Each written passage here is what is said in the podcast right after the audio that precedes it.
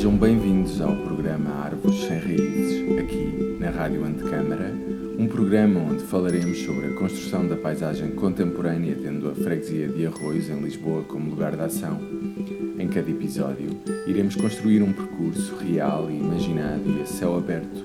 Pelo olhar de cada convidado, procuraremos também compreender como os habitantes da cidade se relacionam com o espaço que habitam como transformam esse espaço e são, de igual modo, transformados por ele. Para este episódio convidamos Miguel Rodrigues, fotógrafo, artista plástico e caminhante convicto. Na sua companhia iremos conversar sobre o fascinante tema da representação da paisagem entre estratos de memória e camadas de rocha, entre cartografia antiga e o Google Maps, entre o regueirão dos Anjos e o alto do Monte Agudo. Ao longo de 471 metros e sempre em subida, iremos falar sobre as relações entre a representação, experiência e memória no espaço cotidiano. O convite está feito. Venham connosco para mais um passeio pela paisagem de Lisboa.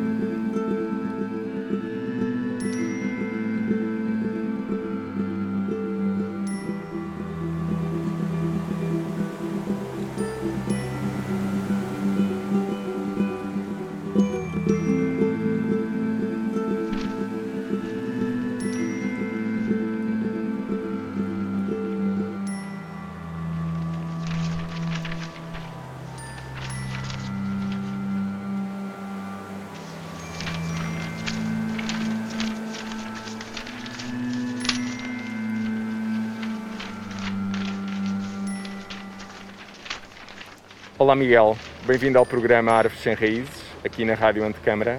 Nós já nos conhecemos há mais, há mais de 10 anos e curiosamente conhecemos através do som e da música, mais propriamente através do coro Lisboa Cantat, do qual já fizemos os dois parte. Para quem não te conhece, tu és fotógrafo e artista plástico e atualmente és também bolseiro FCT e estás a desenvolver um doutoramento sobre as relações entre representação, experiência e memória no espaço cotidiano. Vamos agora dar início ao nosso percurso, aqui no Regueirão dos Anjos, antiga ribeira hoje oculta, em frente ao local onde se localizava a antiga Bica dos Anjos, uma bica que já não existe, mas como tantas outras construções desaparecidas, sabemos da sua existência através de mapas antigos. E por falar em mapas antigos, quando falamos também da representação da paisagem, um texto recorrentemente citado é o conto sobre o rigor da ciência de Jorge Luís Borges. Vamos ouvi-lo pela voz do autor? En aquel imperio, el arte de la cartografía logró tal perfección que el mapa de una sola provincia ocupaba toda una ciudad y el mapa del imperio toda una provincia. Con el tiempo, esos mapas desmesurados no satisfacieron y los colegios de cartógrafos levantaron un mapa del imperio que tenía el tamaño del imperio y coincidía puntualmente con él. Menos adictas al estudio de la cartografía, las generaciones siguientes entendieron que ese dilatado mapa era inútil y no sin impiedad lo entregaron a las inclemencias del sol y de los inviernos. En los desiertos del oeste perduran despedazadas ruinas del mapa, habitadas por animales y por mendigos. En todo el país no hay otra reliquia de las disciplinas geográficas. De todos os mapas que temos hoje à nossa disposição, o Google Maps talvez seja aquele que, que mais se aproxima da, da ambição do Colégio de Cartógrafos de que Luís Borges fala no seu conto. O que pensas desta ideia? Consideras que o Google Maps transformou a nossa relação com o espaço urbano? De que modo? Então, olá Eduardo, deixa-me agradecer-te a ti e à segunda questão posso agradecer também ao Jorge Luís Borges é sempre um prazer andar na cidade, é sempre um prazer falar sobre a cidade andando na cidade e espero que este, que este convite para nós e esta caminhada que vamos fazer seja também um convite para o público andar e vir ouvir esta entrevista no espaço, que é sempre muito mais interessante do que estarmos sentados num gabinete. É? Em relação ao Google Maps e ao Jorge Luís Borges, um, há, há, uma, há, uma coisa, há uma coisa muito interessante no Jorge Luís Borges e eu acho que, é, que, que se torna interessante ainda no, no, Google Maps, que é um, o, o, aquela, a ideia da possibilidade de se construir um mapa à escala 1 para 1 é, é já de si um bocado até ridícula, não é? Se pensarmos um bocadinho, isto já, já é uma coisa que vem de trás e se calhar vamos lá ao relojoeiro do Newton e a todas essas coisas. E, e, e, e o, o Jean Baudrillard faz uma alusão aos mapas do Borges e dizer que eh, eh, que não é, não é bem o mapa que fica, ou, aliás, não é bem o território que fica depois daquele mapa, é o próprio mapa. E ele diz que o mapa precede o território. E isto é uma coisa muito interessante, até a propósito do Google Maps, porque de repente nós passamos a andar, eh, quer dizer, passamos a andar na cidade, por exemplo, não é? Através de uma coisa que nos dita exatamente ou, ou, pode ditar exatamente o que fazer, como fazer e por onde fazer em termos dos nossos percursos aqui dentro. Uh, e ao mesmo tempo ter, ter aquilo, aquele carrinho do Google que tem uma camarazinha que me leva a outra questão interessante de, da impossibilidade de um mapa, que é o facto daquilo estar sempre constantemente a remapear. É? Nós temos os, carrinhos, os carros do Google, de vez em quando vão passando e vão remapeando outra vez as coisas. Não é? Portanto, o mapa não é só um mapa único, é uma coisa que se vai sobrepondo camada sobre camada sobre camada sobre camada. Eh, e uma última referência, porque tu falaste num argentino brilhante e eu devolvo-te com outro argentino brilhante, o Pablo Aymar, que há pouco ouvia numa entrevista a falar da falta de criatividade dos miúdos e do futebol atual. E em que ele dizia que. Ele dizia basicamente que é, é, é muito difícil falar de, de criatividade nos miúdos depois de 800 treinos repetidos, todos autoprogramados. E, e eu, essa questão, devolvo-te a questão nesse sentido. Como é que o Google Maps nos, nos condiciona a navegação pela cidade e nos afasta da navegação pela cidade, da observação da cidade enquanto lá navegamos, não é? Se calhar estamos um bocadinho programados demais e mais atentos a um ecrã de telemóvel para nos dizer o caminho do que propriamente ao caminho. Vire à direita. Em 300 metros na rua Nárnia.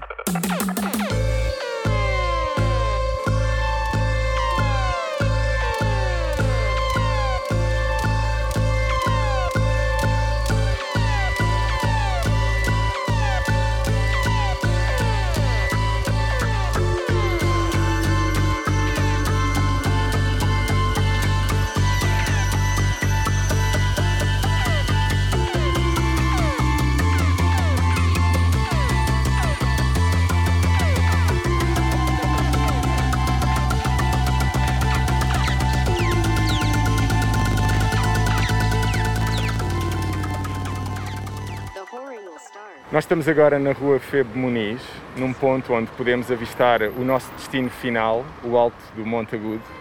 Há precisamente 685 anos, também no mês de abril, Petrarca realizava na companhia de seu irmão a sua famosa subida ao Monte Ventoso, em França, movido pela curiosidade de subir ao monte mais alto da região. Importa dizer que nessa época nem o termo paisagem que usamos hoje existia nem este espírito curioso para subir montes era coisa muito normal. Hoje, imbuído desse mesmo espírito e com o Monte Agudo como objetivo, queria perguntar-te se consideras que a paisagem também se pode construir caminhando. Há um, um, poema muito interessante, desta feita acho que já não é um argentino, mas um espanhol, que é o António Machado, e que diz qualquer coisa como caminhante não há caminho, se hace caminho al andar. E isto é uma coisa, eu acho que eu vi isto pela primeira vez da minha mãe. E, e acho muito interessante porque isto, caminhante, não há caminho, o caminho faz ao andar. E tem para ali uma vírgula que eu nunca ouvi. Então eu achava que caminhante não tem caminho e faz caminho ao andar. É? E, e, essa coisa tem, tem, para mim sempre foi muito representativa de, de, da forma como eu vejo o andar, que é importantíssimo para mim, porque, porque transforma-nos numa. transforma-nos na paisagem. É? Nós, nós, se nós estivermos a ver, e a paisagem tem essa origem de, de uma coisa de ver à distância, é? mas, mas tu não consegues caminhar na distância. Se estás a caminhar na paisagem, estás, estás a, estás a transformar-te no espaço e estás a transformar o espaço em ti, na tua experiência. É? Um, o, o A paisagem, não sei se isso não vai surgir a seguir, mas a paisagem é um termo, que hoje em dia é um termo que define quase tudo. A gente pode chamar quase qualquer coisa de paisagem. E, e, eu acabo por gostar de me referir à paisagem muito a partir dessa ideia de uma coisa que é vista à distância e que é concebida à distância e como distância, como uma coisa que está para lá de uma janela. Vivre, c'est passer d'un espace à un autre sans essayant le plus possible de ne pas se cogner. Viver é passar de um espaço para outro, fazendo o possível por não chocar com nada.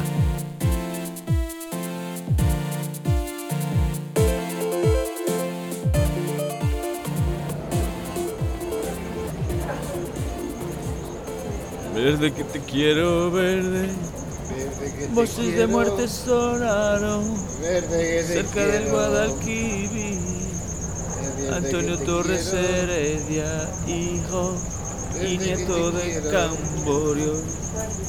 Verde que te quiero verde. Verde que te quiero verde. Verde que te quiero verde. Ay, ay, verde que te quiero verde. Que te quiero verde. Que te quiero verde. Verde que te quiero verde. Voces de muerte sonaron cerca del Guadalquivir. Antonio Torres Heredia, hijo y nieto de Camborio. Verde que te quiero verde. Te quiero Verde ver. que te quiero verde. Voces de muerte sonaron cerca del Guadalquivir. Antonio Torres Heredia,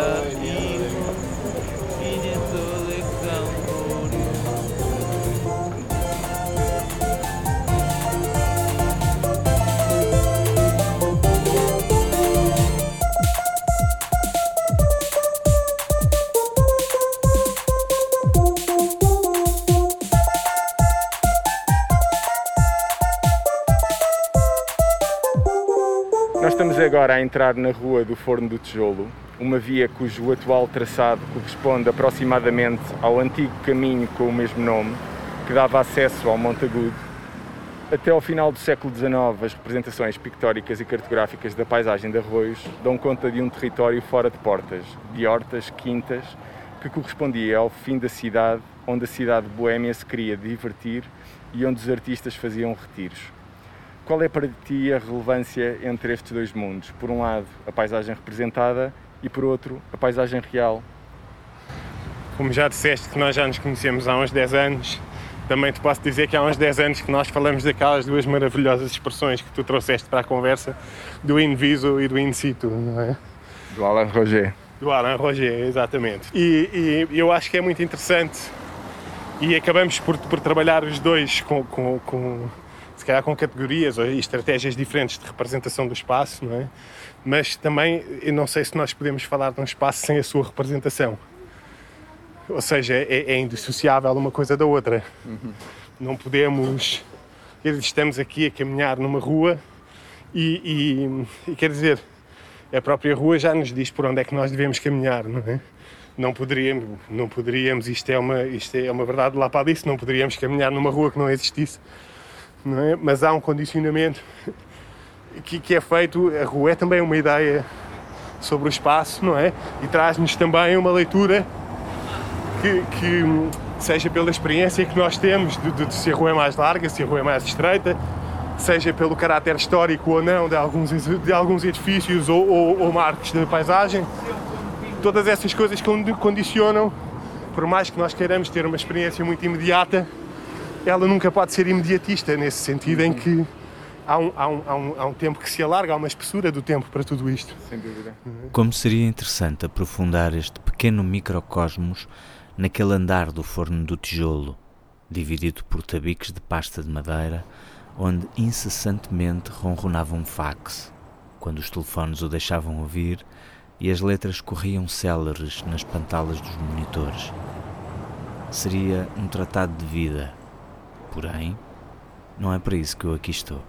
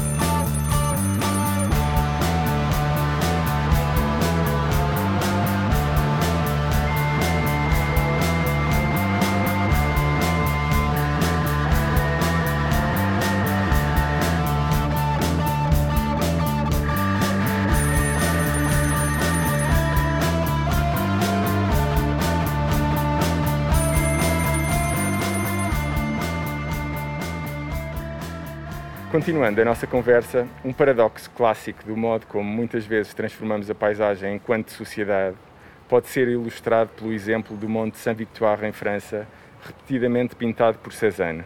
No final do século passado, em 1989, após um grande incêndio, a comunidade de habitantes que vivia ao seu redor quis que o monte fosse reabilitado, não como era antes do incêndio, mas segundo os quadros, os quadros do próprio Cézanne.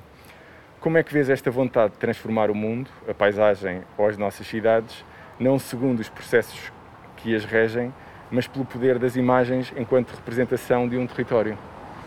Ora, aqui está uma pergunta delicada. O, o, e, e, é delicada, acho eu, porque, porque o, os próprios quadros do Cézanne, do, do, do Monte de Saint-Victoire, já são em si mesmo uma representação da natureza, não é? Bom, especificamente da paisagem, que historicamente tem uma correlação forte, mas, mas o que me leva a uma, uma espécie de contra-pergunta, não é? Que é a nossa própria noção de natureza e do que é que são os processos naturais também vem da nossa representação do espaço à nossa volta. E, portanto, eh, se por um lado eh, me faz, confesso, um bocadinho de confusão a ideia de, de pintar uma paisagem natural com os, a partir de um quadro né, e uma coisa um bocado contra a natura, por outro lado, não haveria uma noção de paisagem natural se não houvesse quadros com isso. Claro. Né? E isto faz-me lembrar, por exemplo, que um, um, um fotógrafo de grande relevo e importância da história da fotografia, o Ansel Adams, que, que fotografa, fotografou muito os parques naturais do, do Yosemite Valley e que a dada altura, eu não sei se isto é lenda, se é, se é real, não é? Mas que a dada altura foi, foi convidado para ser uma espécie de presidente honorário de uma, de uma associação ambientalista ou de defesa da natureza, porque dizia que ele representava a natureza melhor do que a natureza se representava a si mesma. Pronto.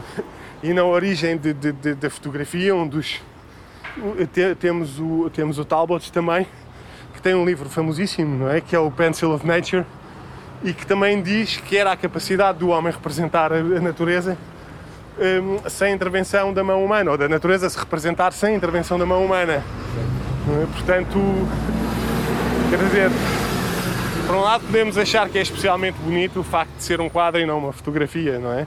Porque acho que o humano faz parte da natureza e isso diz-nos isso. Por outro lado, hum, é, é, uma questão que sempre existiu, no fundo, e que eu não sei se é destrinçável e que, e que, não sei, e que está muito relacionada com a questão do in viso e do in situ, novamente, não é?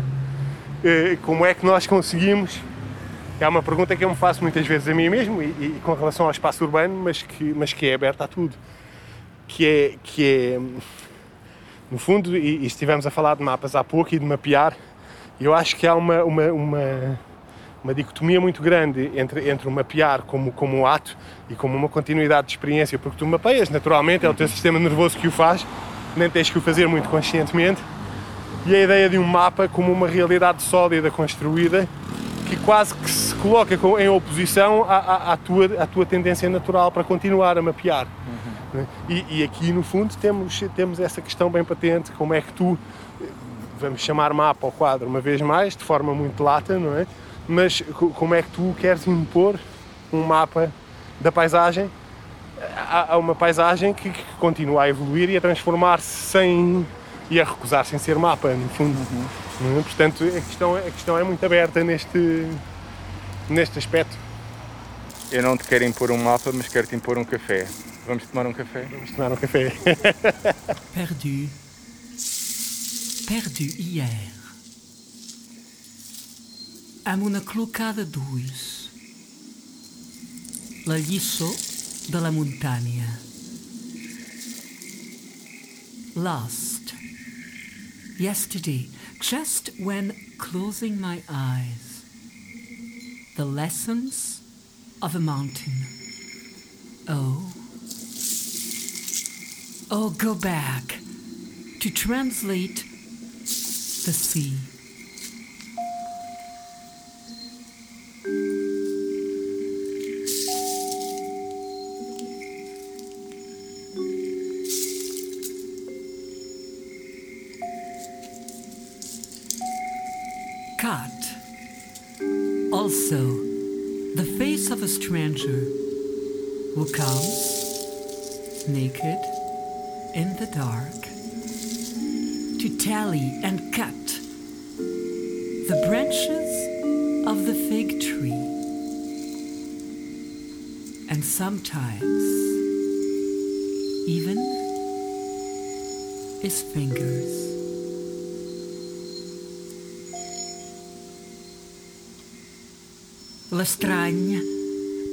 Cavear, retallar, retallar les branques, les branques de la.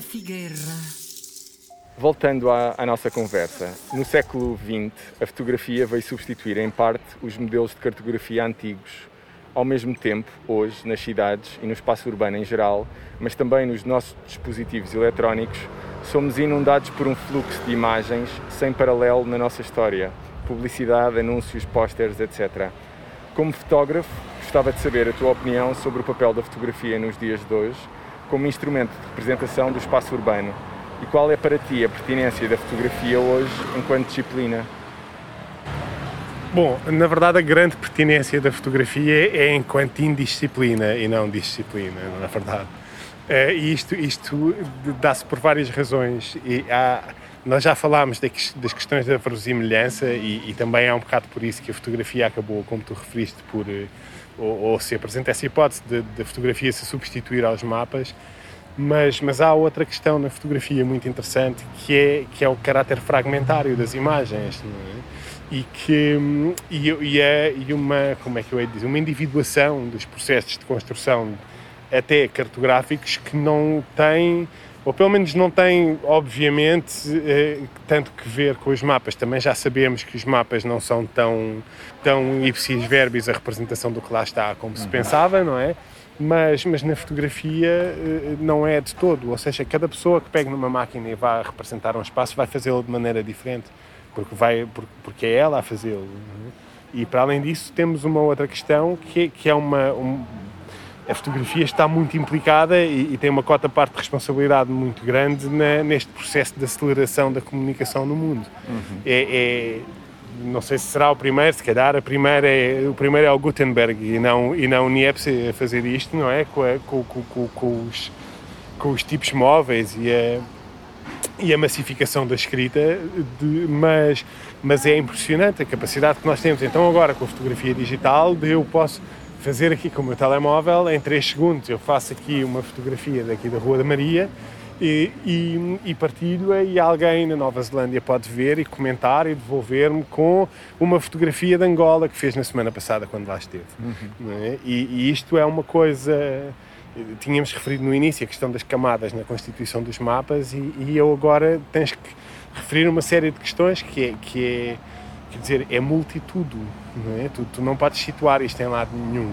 E, e, e, uma coisa que tem como raiz este caráter de verosimilhança e este caráter de representação da verdade transforma-se num caos absoluto.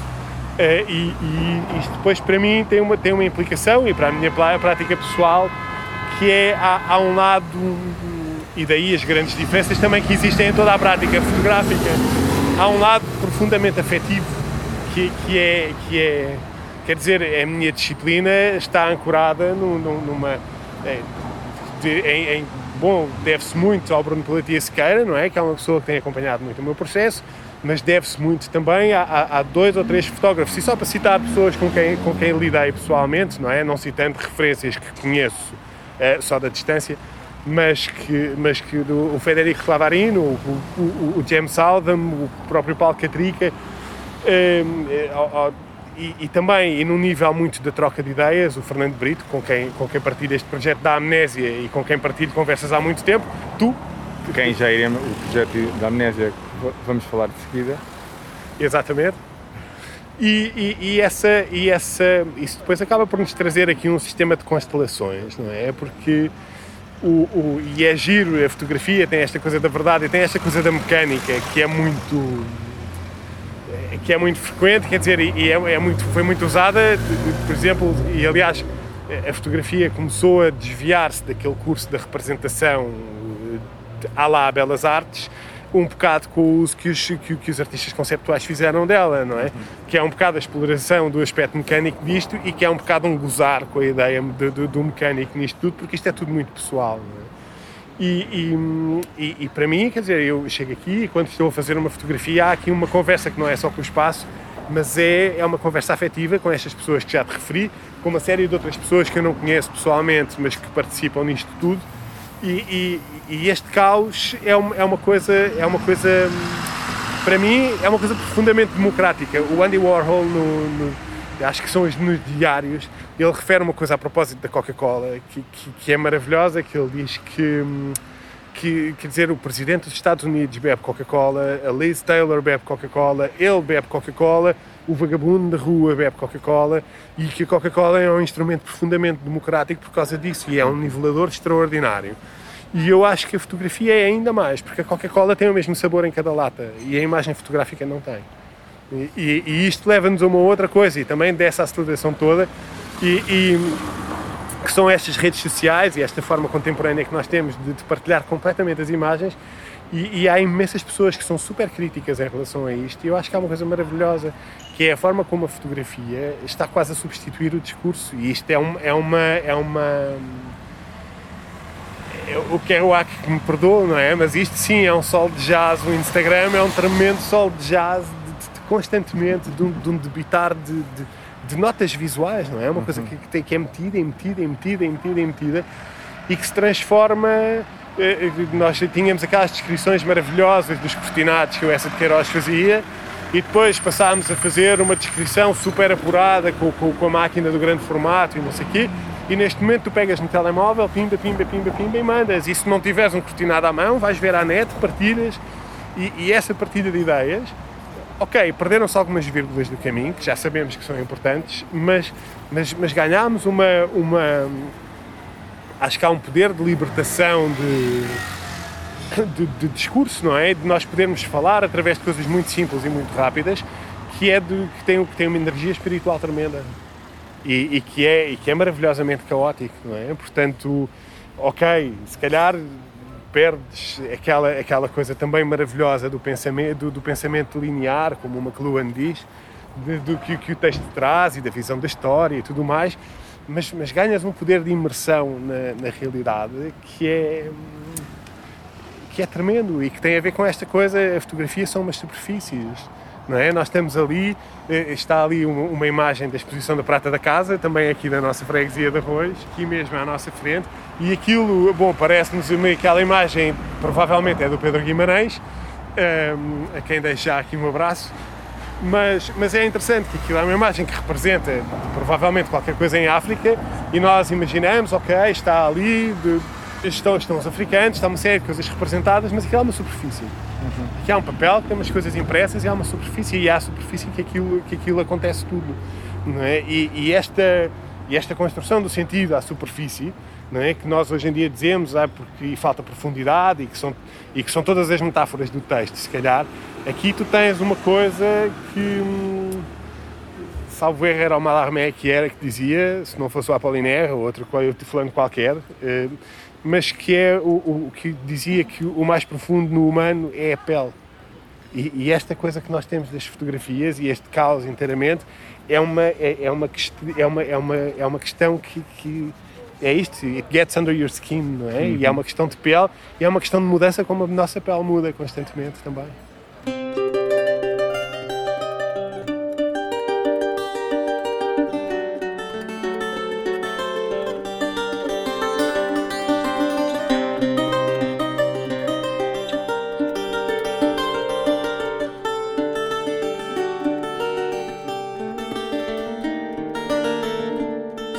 Na curva mais apertada da estrada de Sacavém existiu antigamente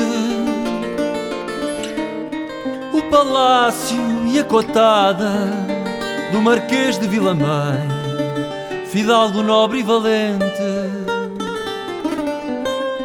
O palácio e a cotada do Marquês de Vilamém, fidalgo nobre e valente.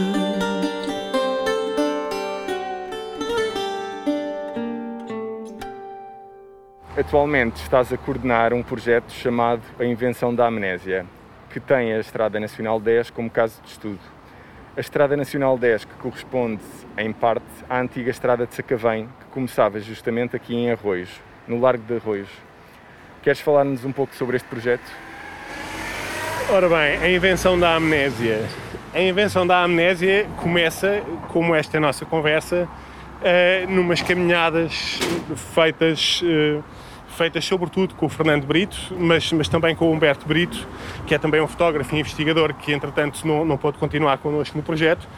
Um, e, e começa. Eu lembro-me de várias caminhadas a caminho da faculdade, mas lembro-me também de várias caminhadas em Setúbal e, e em vários sítios. E, e, dentro dessas caminhadas vinha sempre esta questão que nós falámos há pouco, do, da, questão do, da questão do próprio caminhar, que é uma questão muito cara ao, ao Fernando Brito, e da questão do, do, do, mapa versus continuidade do mapeamento, que é uma questão que me é cara a mim. E, e, e, fomos conversando e fomos procurando como é que se poderia trazer essas questões para um, para um trabalho.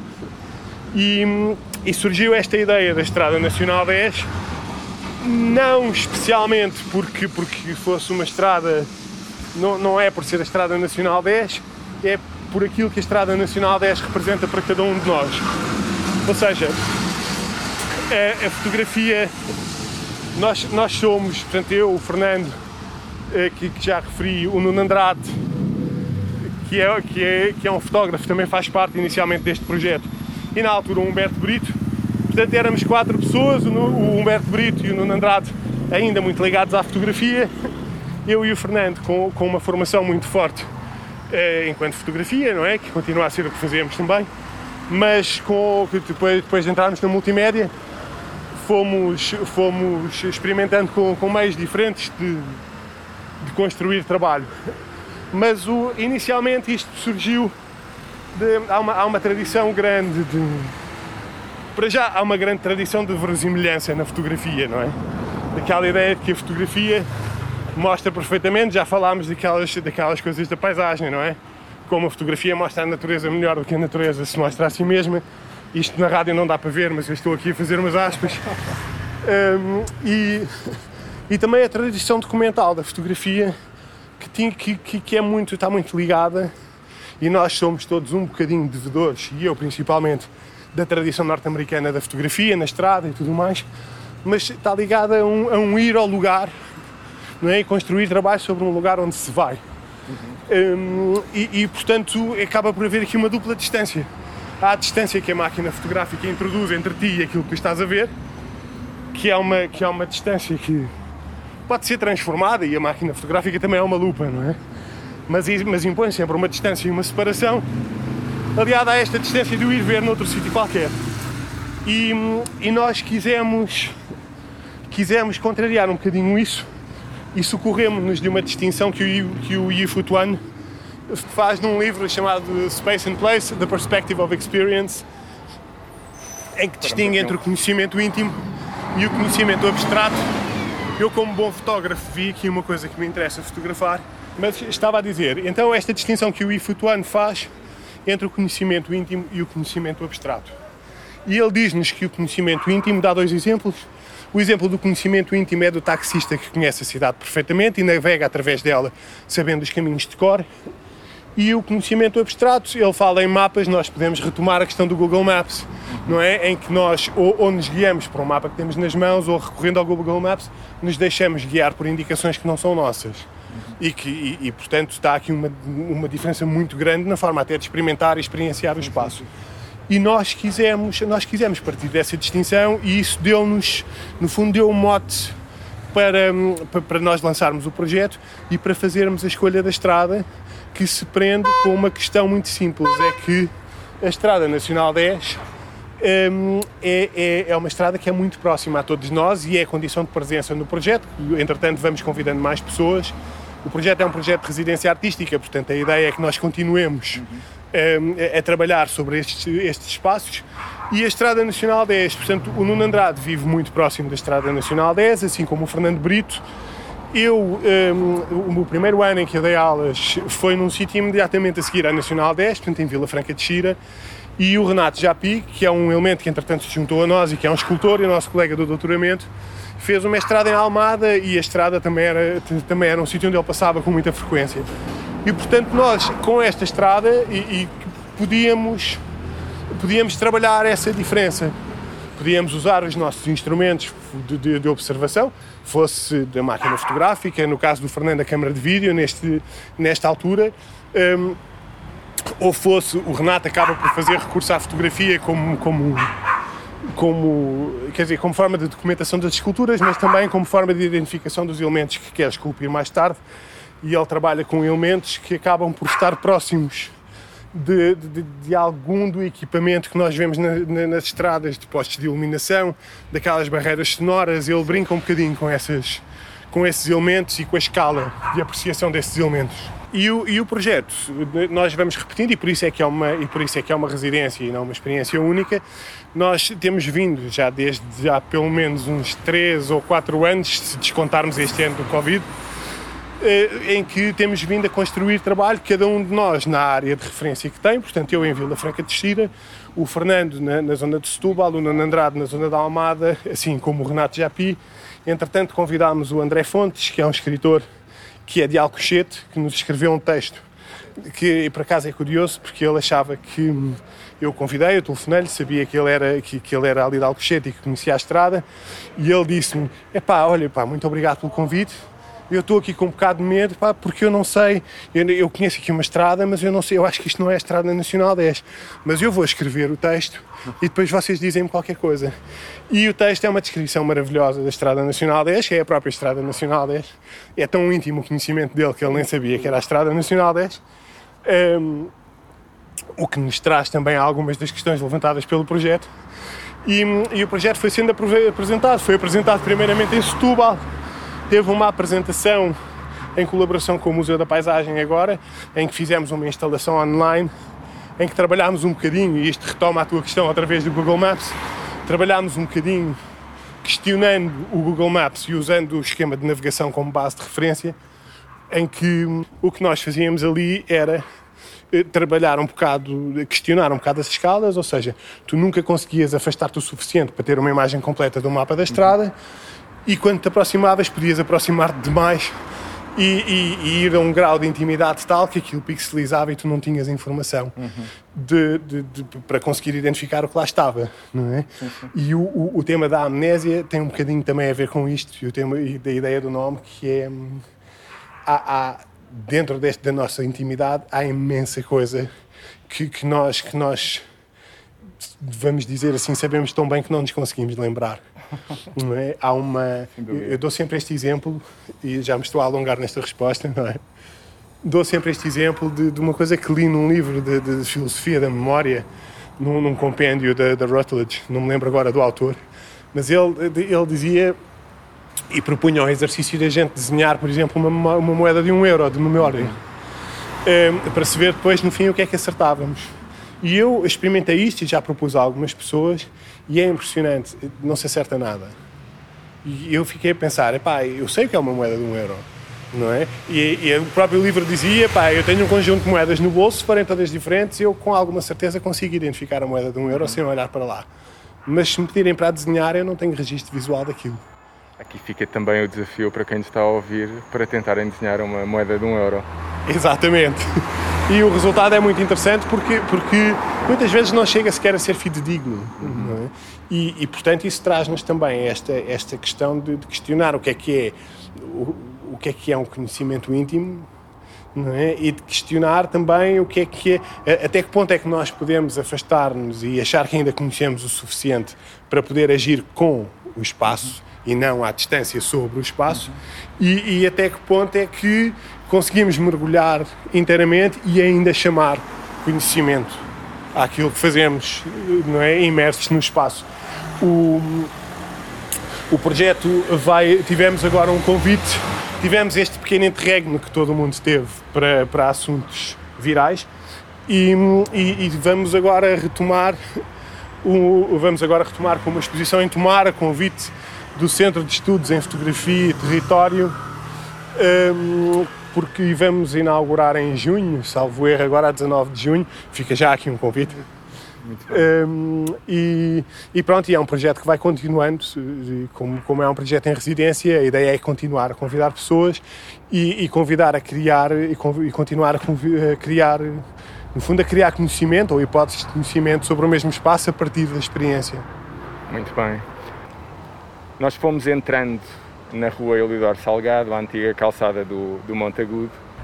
O teu trabalho como fotógrafo é também uma tentativa de cartografar e mapear mentalmente o espaço urbano? Ainda há pouco estava a pensar nessa questão do, do, do, do cartografar ou mapear mentalmente o espaço. Eu, eu tenho. A resposta é obviamente que sim, não é? E a maior parte do meu trabalho prende-se exatamente com essa, com essa cartografia da experiência. Eu, eu não sei se nós conseguimos um, conseguimos ainda hoje falar do mentalmente sem, sem ficar com uma sensação de falta em relação a um contexto afetivo e, um e emocional que, que, que, historicamente o mentalmente não contempla. Uhum. Não é? Depois, de, depois das questões do, do, do, António Damasio, por exemplo, e, aliás, se me permites alongar um bocadinho na resposta, o, há uma distinção que o António Damasio faz entre a memória factual e a memória processual e acho que a distinção se percebe mais ou menos pelos dois termos empregos, um, que, que, tem sido, que tem sido importante para a minha investigação do doutoramento, até no sentido de, bom, de, de relacionar com esta oposição que eu estabeleci há pouco entre aquilo que é o mapa e aquilo que é a atividade de mapeamento, não é? Que é fazendo recurso à fotografia, que é o meu principal instrumento de, de trabalho e de observação, como é que a fotografia, que é uma coisa tão que se presta tão bem a esta criação de, de, de factos se interfere na nossa consciência de nós mesmos enquanto processo. E acho que nós, enquanto processo, estamos. Eh, voltamos àquela questão de tirar a vírgula do caminhante não é caminho, não é? Um, e por aqui se vê que as vírgulas são tão importantes e tão bonitas na construção do texto, mas que, que é muito. Esta questão da continuidade de experiência, eu acho que traz muito mais porque há, há, há uma coisa muito interessante que é, o, o, para mim, eu acho que só posso falar de mim nestes casos, porque acho que cada fotógrafo pensa como pensa, é? mas cada coisa que eu vejo, que registro, não, não é só uma coisa para mais tarde recordar, como diz o anúncio, mas é também uma coisa que altera a minha relação com esse espaço que eu fotografei. E portanto aquilo cria uma relação. Não é só. E, e isso é uma coisa que me interessa muito é, há, há, é que tu vais transformando e vais te relacionando com o espaço através destes registros. Uhum. Um, há, um, há, um, trabalho extraordinário do Kurt Schwitters, que é o Merzbau, em que ele está dentro de um quarto, que acho que é o estúdio dele, e começa a transformar o espaço, a construir para dentro. Uhum.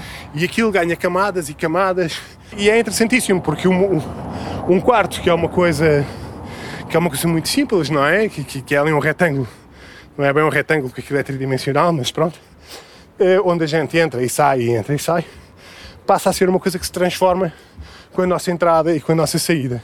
E porque isto é, um, é uma questão. No momento em que estamos a entrar no, no jardim do Montagudo. E porque isto é uma questão afetiva, eu falava na questão afetiva, não consigo deixar de me lembrar de um trabalho da Inês Botelho, que foi, foi minha colega, não no Lisboa Cantate, mas no coro da Universidade de Lisboa, que um, vi um trabalho uma vez dela que até hoje não me esqueço, em que ela pôs uma daquelas cordas de, de tensão de, das obras e ela pegou no, no, no, num cantinho do quarto de um lado e esticou aquilo até ao canto oposto do quarto para criar ali uma tensão de aproximação e afastamento. E, e, e acaba por ser isso, não é?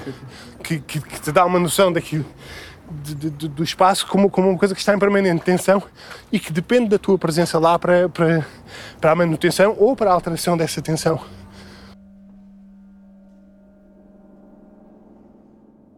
Poema primeiro de idilo de recomeço. De súbito as aves pararam a olhar poisadas as nuvens. O vento espreitou do cair das folhas secas. O céu desceu as escadas do nevoeiro e todos os olhos das flores, dos bichos, das árvores, do sol, fixaram-se no lago do orgulho podre, deitado ao comprido, onde antes se refletia apenas o amor das aves e o pólen desenhado de borboletas.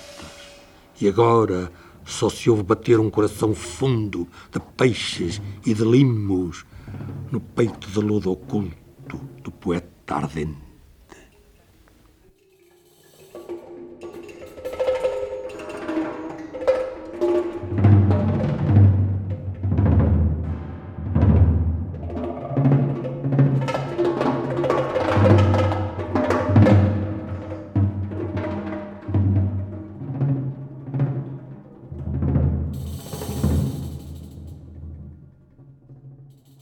Começámos este percurso no Regueirão dos Anjos, à cota 35, e estamos agora a chegar ao nosso objetivo final, o Alto do Monte Agudo, à cota 94. Este nosso percurso remeteu-me para uma palavra antiga, Shanshui, traduzida de forma literal, significa montes e águas. Termo este que surgiu na China do século I, cerca de 15 séculos antes do surgimento da nossa palavra paisagem. O termo paisagem tornou-se uma palavra biombo, de alguma forma, com múltiplos significados.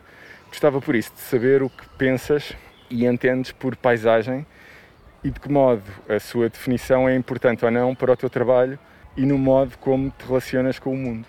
Já, já abordámos um bocadinho a questão da paisagem, porque eu antecipei-me a esta pergunta, não foi? É, mas, mas a questão do Xian Shui é, é, é interessantíssima.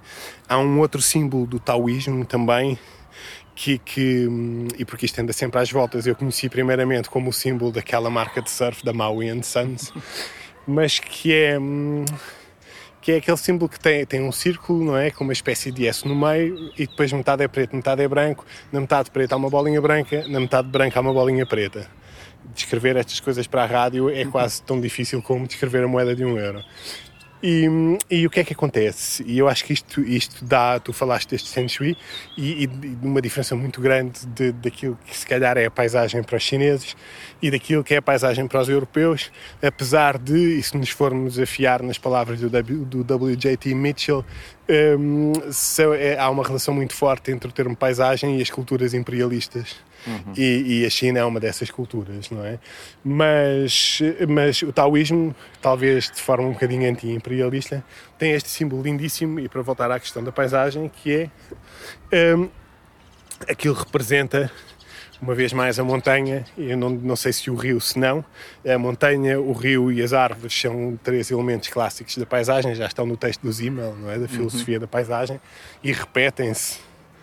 Um, mas que o que era interessante ali não era a formulação do, do, do, que é a montanha, do que é o rio, do que são as árvores, mas era uma coisa muito interessante. Aquilo representa a passagem do tempo ali. E quando nós chegamos ao, ao, ponto máximo de ao ponto em que a luz só ilumina de um lado e deixa o outro lado inteiramente à sombra, nós estamos exatamente no momento em que aquilo vai mudar. E daí que a parte preta tem uma bolinha branca e que a parte branca tem uma bolinha preta. Portanto, toda a relação que, que nós temos um, baseia-se nesta, nesta constante movimentação. E, e, há uma coisa muito interessante, e, e talvez em contraponto com, com as nossas definições de paisagem, dentro deste registro histórico que estávamos a dizer, como uma coisa de observar à distância e que aqui na Europa surge, surge muito através da perspectiva, não é? Uhum. Da, da, da, descoberta, não sei se podemos dizer descoberta, mas, de, de mas de, da forma como o Brunelleschi fez a demonstração da perspectiva linear, que depois o Alberti acabou por fixar, mas de uma de, uma, de um espaço que se torna exterior a nós, de um espaço matematizado, uhum. não é? E que eu acho que é completamente o oposto lá e que nos dá uma visão que, que se tornou muito estática, até dos modelos de conhecimento de, daquilo que existe na Europa, por contraponto a, uma, a uma coisa super fluida que era a dos taoístas, inclusivamente um, todas aquelas coisas que eh, eh, os taoístas tinham, tinham, tinham esta crença na imortalidade e mesmo essa crença na imortalidade é interessante nós pensarmos que agora estamos, estamos a debater estas coisas de prolongamento de vida de forma saudável um, como uma forma quase de, através do condicionamento e do condicionamento e do condicionamento e, e, eles acabam por ter um prolongamento da vida através do uso. Portanto, eles acreditavam que, que, que essa movimentação, na medida em que ela correspondesse e, e fosse fiel àquilo que, que, é o movimento natural do corpo, uhum. não é? Eh, se podia prolongar eternamente. Portanto, o corpo tinha-se, o, o, o, caminhante tinha sido feito para andar. Uhum. E, e, essa, e essa questão é muito interessante de, lá vou eu voltar ao mapa e ao mapeamento, uh, portanto, que, que é de, de, de, um constante mapeamento, de uma continuidade de mapeamento e de nós termos uma. trazermos para lá, claro, as nossas questões afetivas, toda, todas, mas, mas de. como é que, e relacionando com a fotografia, como é que a fotografia nos pode, nos pode representar um universo que não é estático. Certo. Uhum. Antes de terminar, neste jardim da autoria do arquiteto paisagista Ribarteles, o mirador do, do Monte Agudo, voltando à mítica caminhada de Petrarca e seu irmão ao Monte Ventoso em 1336, esta terminou subitamente quando Petrarca decide abrir as Confissões de Santo Agostinho numa página aleatória e se depara com a seguinte frase: Deslocam-se os homens para admirar o alto dos montes e as estrondosas ondas do mar, e os longos leitos dos rios, e a extensão de oceanos e o curso dos astros, mas não prestam atenção a si mesmos. Dito isto, consideras que é caso para terminarmos por aqui esta nossa caminhada? Começaste por uma pergunta a, a que respondeste com o Jorge Luís Borges e eu vou permitir que esta conversa acabe com uma resposta que não é minha Are we there yet? No. Are we there yet? No. Are we there yet? No. Are we there yet? No. Are we there yet? No. Are we there yet? No. Are we there yet? Uh, no. Are we there yet? No. Are we there yet? No. Are we there yet? No. Are we there yet? Uh, you little. Homer, I think we're there. Woohoo! Are we there yet?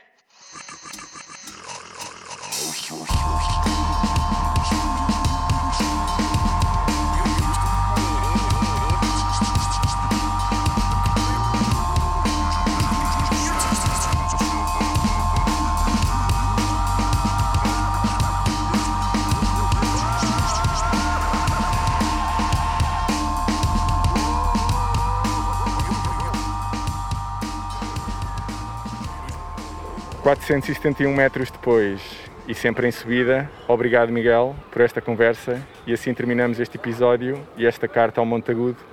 Adeus. Obrigado eu pelo convite e até uma próxima.